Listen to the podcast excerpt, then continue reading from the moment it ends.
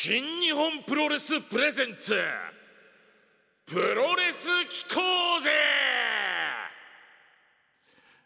皆さんこんばんは。新日本プロレス煽り V ナレーターを担当していますバロン山崎でございます。さあ今週もいろんなことがありましたね。えエンパイア VS ロス・インゴベルナブレス・デ・ハポンはですね、まあ、あのオーカーン選手と内藤選手がさらなる抗争を繰り広げてますけどバックステージもだいぶ面白いことになっておりますので ぜひ皆さんそちらもお聴きいただきたいなというふうに思います。そして来週は後楽園ですね、えー、ケイオス VS バレットクラブがあります。こちらは石井智弘選手 VS 高橋裕次郎選手そして後藤弘樹選手 VS 石森大選手、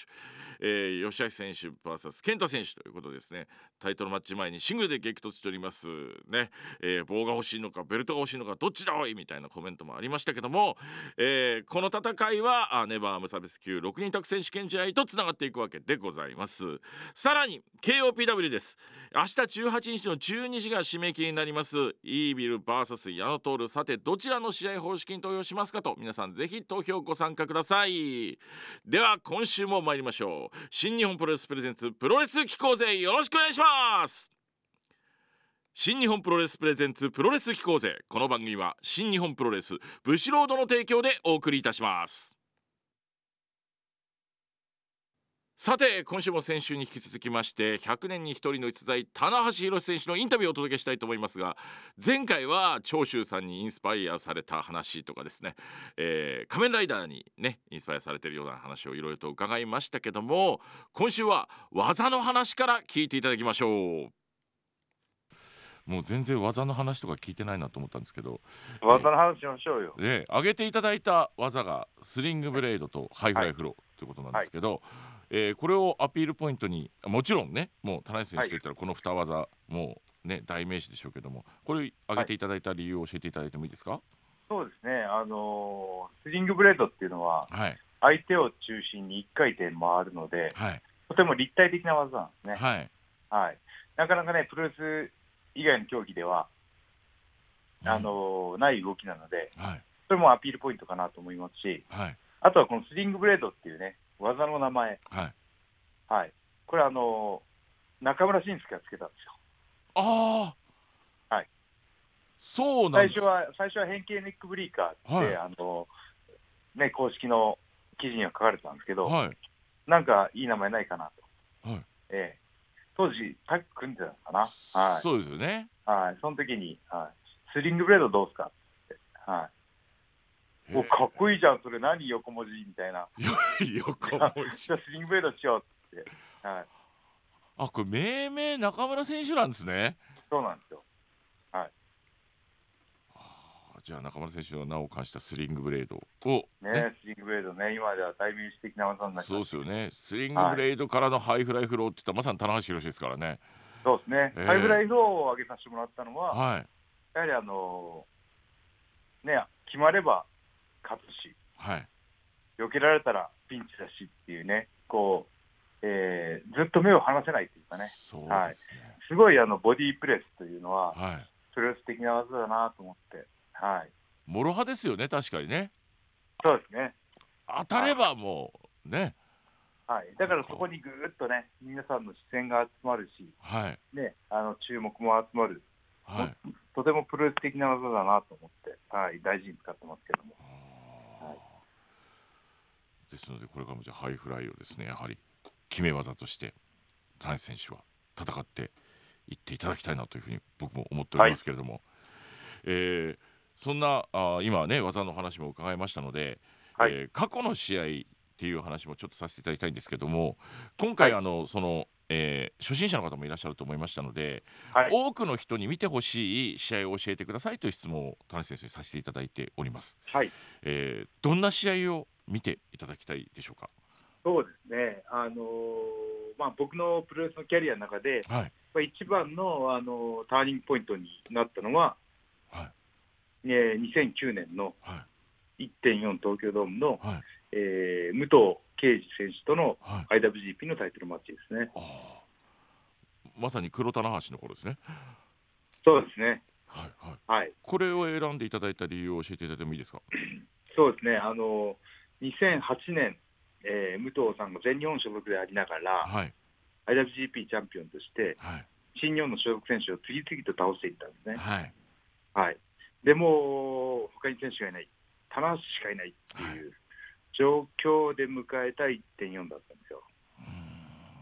で、まあ、武藤選手は僕はね、入門前から憧れてましたし、はい、入門しても付き人をずっとやらせていただいてて、はい、で全日本行く時も誘われたりとか、はい、あのいろいろ、えー、ご縁がある方だったし、やっぱりあのファンの頃から見てるし、付き人時代も見てて、すげえ人だなって、どうやったらこの人に勝てんだろうみたいなね、ところがずっとあったんですけど、この武藤敬司からチャンピオンベルトを取り新日本プロレスに取り戻さないといけないっていうね、はい、えー、大役が回ってきたんですよ。はい、マジかと思って、はい、はい、あの高校2年生か3年生の時に、ええ、はい、あの美術のあの彫刻家版画で、はい、あの武藤さんが武藤さんのをデザインした 美術品も作ってる僕が。学校の授業で。ねあ武藤敬司と試合か。しかも東京ドームでメインイベントで、はい、IWCB のタイトルマッチかってね、はい、あのそういうシチュエーションだけでね、うん、もう本当にあの入場で震えてきてしまって、はい、泣きながら入場してるんですよ。ああそうですか。感極まったというと、はい、もう緊張もう人生でこれ以上の緊張はないなっていうような状況でしたね。はい、はい。はい、そういうね覚悟僕の覚悟が見える試合なのでこの2009年の1.4東京ドームの武藤敬司戦は本当ターニングポイントだし、うん、ちょっと今よりも少し必死な棚橋宏が見れると思いますね。なんかその棚橋選手てその、はい、なんとかしてくれよ棚橋みたいなイメージがどうし僕なんかもやっぱりあってその混沌としてくれると、はい、あ大丈夫棚橋さんなんとかしてくれるみたいなこう、はい、急にねドンとこののしかかる機体がのしかかるシーンって多いじゃないですか今でもずっと。はいはい、棚橋ならなんとかみたいな、はい、そこってやっぱりここのイメージが強いんですかね。そう思うと。あのーでもね、バロンさん、はい、人に頼りにされるっていうのは、はい、すごい喜びなんですよ。はい。はい。ねなんとかしてくれ、棚橋。はい、よし、任せろと。はい。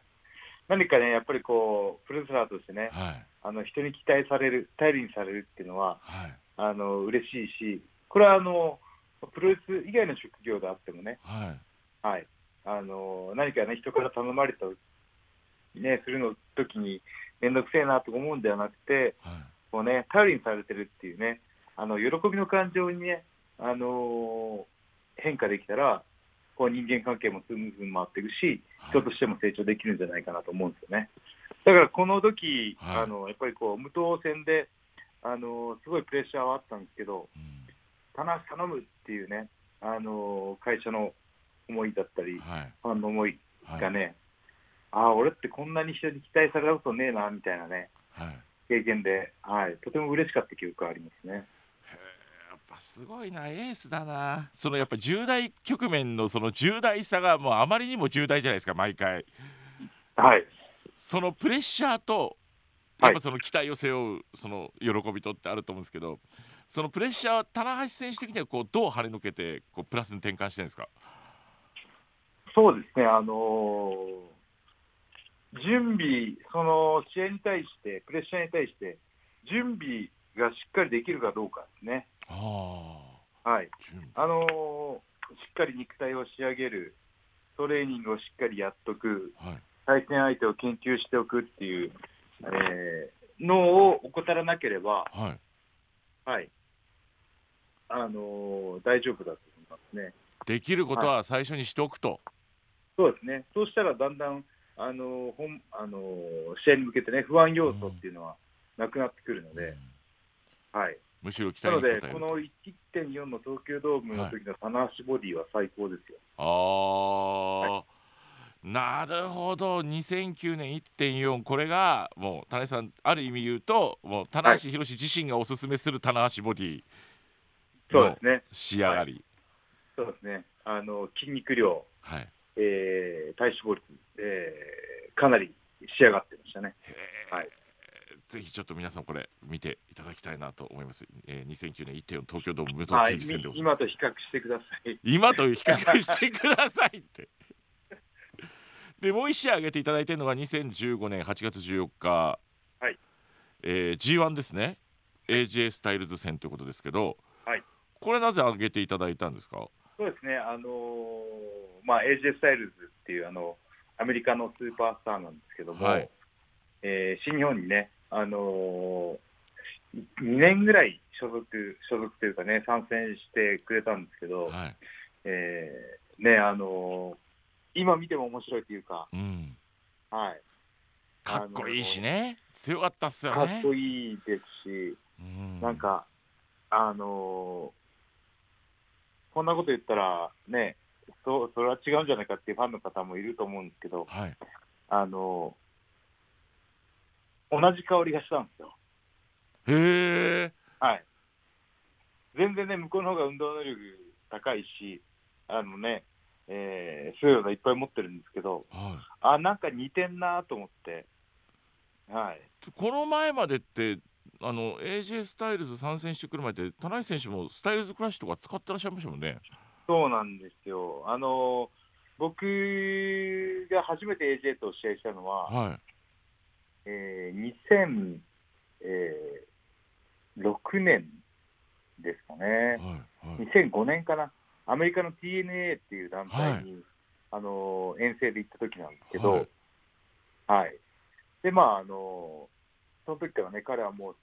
ずば抜けてすごかったんですけど、はい、はい、まああのなんかオリジナオリジナル技をね開発するのは難しいので、ね誰か使ってる技を借りようかなと、あそうだ AJ のクラッシュ、ちょっと借りようと思って、結構単純な。借りようと思って、使ってた翌年に、はい、AJ スタイルズ参戦ってなって、マジでってなって。来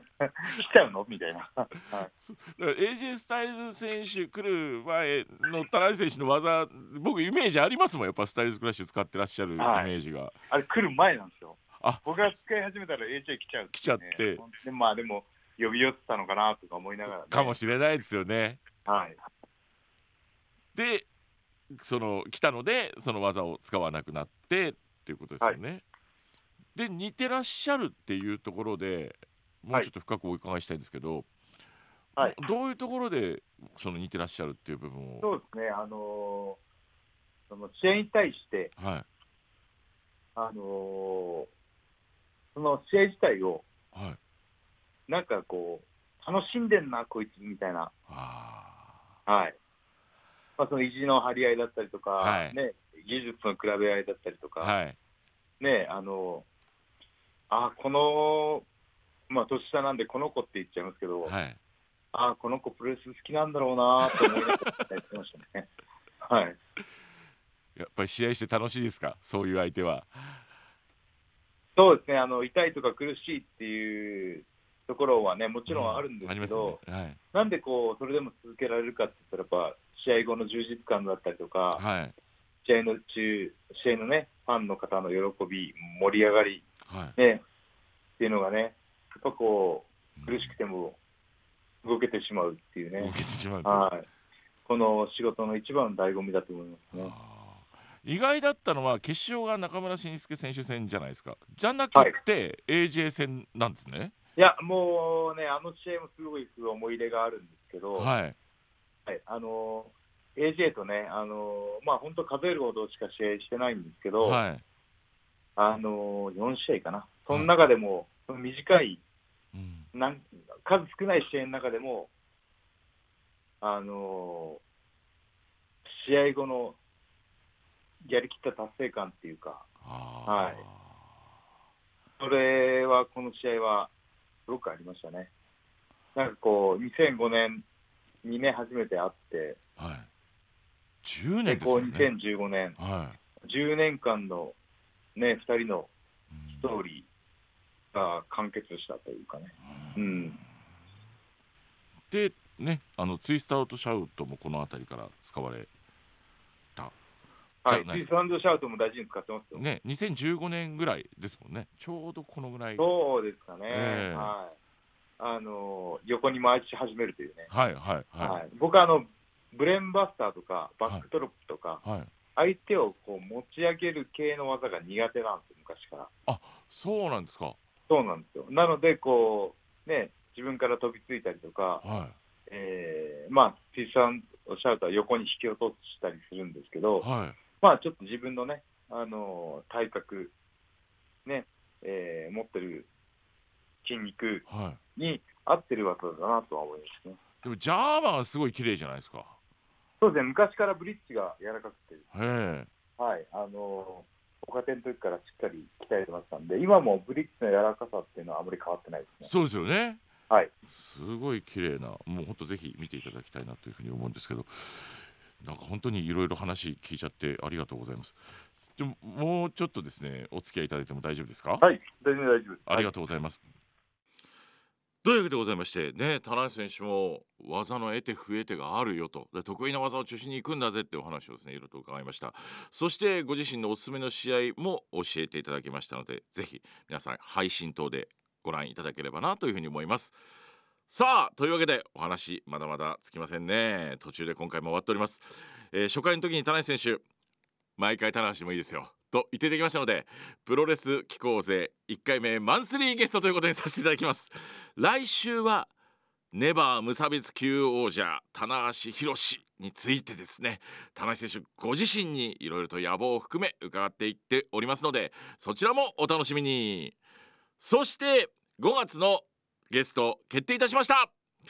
5月はブルージャスティス永田裕二選手が登場します。というわけで永田選手へのメッセージ質問など募集したいと思いますのでどしどしご応募ください、えー、番組メールアドレスは pk アットマークラッキー茨城ドットコムです。締め切りは23日金曜日まで。皆さんのメッセージお待ちしております。この戦い見ようぜ。前回は実況アナウンサーの清野茂樹さんにですねマジソンスクエアガーデンの試合を紹介してもらいましたけど今回は若き清野少年がプロレスの虜になった試合を紹介していただきました。どんどん聞いていきたいと思いますけどじゃあ今日のじゃあ2つ目、はい。えーまあ、今入門編ということであのこのマニソンの試合をご紹介いただきましたけども、はい、えー、2つ目は今日はどういった試合を紹介していただけますでしょうか？はい。じゃあ2つ目はですね、はい、私があのプロレスにこう入り込むのめり込むきっかけになった試合を一つ挙げたいと思います。はい。えー、1982年の82年、はい、はい、もうずいぶん前になりますよね。そうですね。40年近く前ですよね。えー、はい、えー、1月28日に東京体育館で行われました、はい、タイガーマスク対ダイナマイトキッドの試合を挙げたいと思います。はいはいはい、えー、これはもう初代タイガーマスクに注目していただきたいわけですよ。はい。であの初代タイガーマスクって人はもう本当にあの日本のプロレスを変えた人だと言われておりまして、はい、当時まあ大人気だったわけです。もともとアニメのキャラクターから始まって、はい、そのキャラクターがついに本物がリングに登場しますっていう触れ込みで、まあ出てきたわけなんですけども、でみんな初めちょっとまあバカにしてたっていうか、いやいや、そんなね、アニメのキャラクターが出てきても、うん、そこまでじゃないでしょみたいな目で見てたわけですよ、はい、ところが蓋を開けたらびっくり、アニメと同じ、いや、それ以上の動きをしたわけですよ。はい。でもう本当にあの当時は視聴率がですね、はい、えー、テレビの視聴率が20%を超える時代でしたから、はい、タイガーマスクが大人気になりまして、はい、私も本当にタイガーマスク見たさに毎週毎週チャンネルをプロレスに合わせていたという少年の一人だったわけです。はいでそのタイガーマスクのまあ最大の公敵手ライバルがダイナマイトキッドというイギリス人だったわけですね。はい、これやっぱりあのどのスポーツもそうですけどスター1人だけではだめなんですよね、はい、そのスターに対するライバルがいてこそやっぱり輝くっていうか。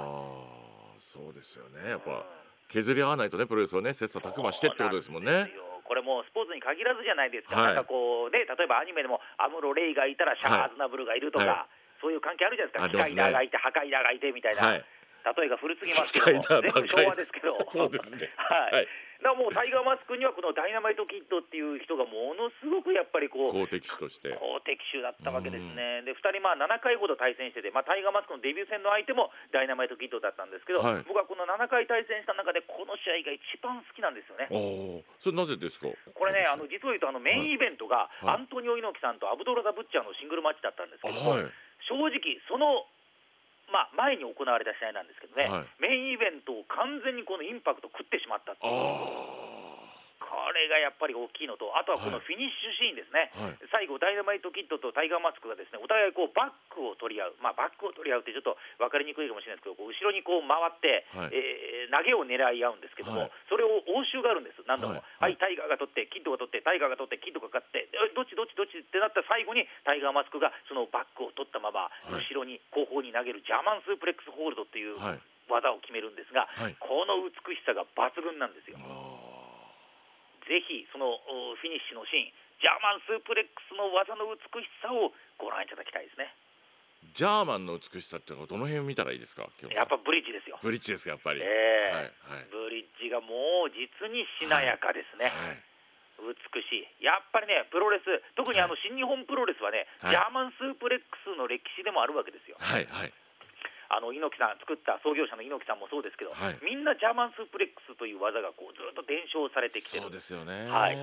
岡田選手もたまにありますけど、ね。うん、ジャーマンの美しさっていうのはやっぱありますよあの光栄学ね。そうなんですよ、えー、これはね全日本プロレスにはやっぱないんですはいはい、全日本プロレスはやっぱ馬場さんやんなかったから。はい馬場さんやんなかった。し。やっぱそういうのあんま受け継がれてない。まあそういう方もいましたけど、はい、やっぱ新日本プロレスはそのジャーマンスープレックスっていうのが一つなんかこう継承されてる技だなっていう感じがします、はい、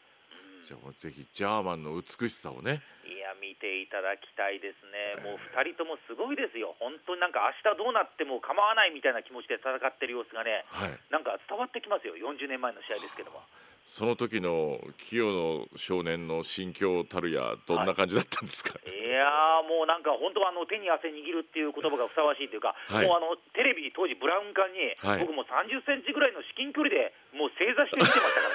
見終わった後こっちもぐったりするわけです。よ ああ疲れた。疲れた今日はっつって。小学校3年生が言ってるわけですよ。一緒に戦ってたわけですね、えー、の前で。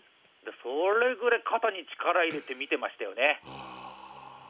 そうですか。なんか小学3年生の清穴がテレビの前でなんかこうね拳握ってる姿ちょっと目に浮かびますもんね。あそうですねもう本当にタイガーマスクのなんか金色に輝くもうなんかマスクがもうあのライトに照らされてよりこうなんかキラキラ光ってるわけですよ。はいはいはい、あのマスクが欲しくて欲しくてもねそうですよね。ええかぶりたくなりますもんね。かぶりたくてしょうがなかったんですよ。でまあ、うちのあの近所にですね、はい、えー、コロヤスってパン屋さんがありまして、はい、そのパン屋さんの目の前にね、ガチャガチャが置いてあったんですよ、はいはい、まあ、今、ガチャポンっていう方もありますけども、ね。はい、100円入れてタイガーマスクのマスクが手に入りますみたいなのが置いてあって。はい。でそれで100円入れて、まあ、ついに手に入れたわけですよ。あ出たんですね。出たんですよ。そしたら中からね、あのペラペラのね、ビニール製のタイガーマスクのマスク出てきて、かぶったんですけどなんか違うな。違うだろう違うこれじゃないなって思ったのを覚えてますね。なるほど、えー、布じゃねえじゃねえかっていうそうなんですビニール製の。わかんないですもんね。写真で載ってるだけだから。そうですよ。じゃあここからなんですね、はい、清穴がプロレスちょっと仕事として関わっていこうかなみたいな感覚まあ本当にあのなんていうんですかルーティーンというか毎週金曜日の夜8時にチャンネルを合わせるっていうふうになったのはもう完全にタイガーマスクの影響ですよね。あそうですか。ええー、だからもう金曜日がもう朝起きた時からもう楽しみでしょうがない小学生だったんですよね。学校行ってもそわそわしちゃうし。ええー、ええー、今日は今日はタイガーマスクタイガーマスク出てくるっていう。もうだ夜の8時までもう待てないっていうか1時間目から、はいはいはい、もう早くとにかく授業を終えて家帰りたい。家帰ってご飯をすぐ食べる。風呂に入る。そして8時に備えるみたいな。間に合わせるという、えー、じような思いした方結構いるんじゃないですかね。あのそうですよ。世代的にもですねあのこう茨城放送という放送局で今やらせていただいてるんですけど、えー、ここのリスナー層の方は割と清野さん世代とか僕ら世代とか多くてですねやっぱり。ドキドキして今お話を聞いてた方は多いんじゃないかなとやっぱそうですよね、えー、あの茨城は東京と同じ放送局が入るんですかね、ね。はい、だやっぱりあのー、多分金曜日っていうと7時からドラえもんがあって、はい、7時半から宇宙刑事ギャバンがあって、はい、8時からワールドプロレスリングっていうのがまあ一つ一つの流れ、えー、編成でしたから。おそらくそれずっとこう見てた方多いんじゃないでしょうかね。すんごい克明に覚えたりしますねその時のこと。もうもうもう真剣で。だもう朝起きてその新聞でテレビ欄パッと見てで今日の対戦カードが当時テレビ欄載ってたわけですよ、はいはいはい、今日はこれなんだと。いうので、はいはい、もう朝まず対戦カードをインプットした状態で学校行ってましたからね さすが。もうやっぱねこういうスタートを切って今の清名がいるわけですね。まあそうですよね、えー、まあ、今言うなれば病気ですよね。いまだに感知しないっていうか。いやもうねあのこの世界の方ですから清名は永遠に感知することはないかと思うんですけども。ましてや今一番近くでご覧になってますからね試合を。まあそうですよね、えー、ねまさにお仕事とこ結びついていったと。そんなあ清野少年のスタート、はい、1982年ですね、はい、えー、の1月28日タイガーマスク VS ダイナマイトキット、はい、こちらの試合を2試合目に、えー、今日は紹介していただきました。はい。6.20絆ロード2021 in 水戸というわけでございまして水戸市水府町のリリーアリーナ水戸6月20日日曜日え大会が決定いたしました、えー、こちらの方詳しくいろいろと情報が出てくると思いますので新日本プロレスの公式ホームページの方をチェックしてみてください。さあというわけであっという間にお時間となってしまいました。今週は皆さんのメッセージ、えー、ご紹介できませんで申し訳ありませんでもですね番組では皆さんのメッセージ募集しておりますのでぜひいただければと思います、えー、お時間がある時はどんどん紹介していきたいと思います。よろしくお願いします。メールアドレスは pk アットマークラッキーハイフン茨城ドットコムです、えー、番組公式のツイッターアカウントもございます。プロレス機構図で検索してみてください。ハッシュタグプロレス機構図でのつぶやいていただくこともぜひぜひお願いいたします。さらに永田選手へのメッセージなどなどは23日金曜日までに番組宛てにいただければと思います。皆さんのメッセージお待ちしております。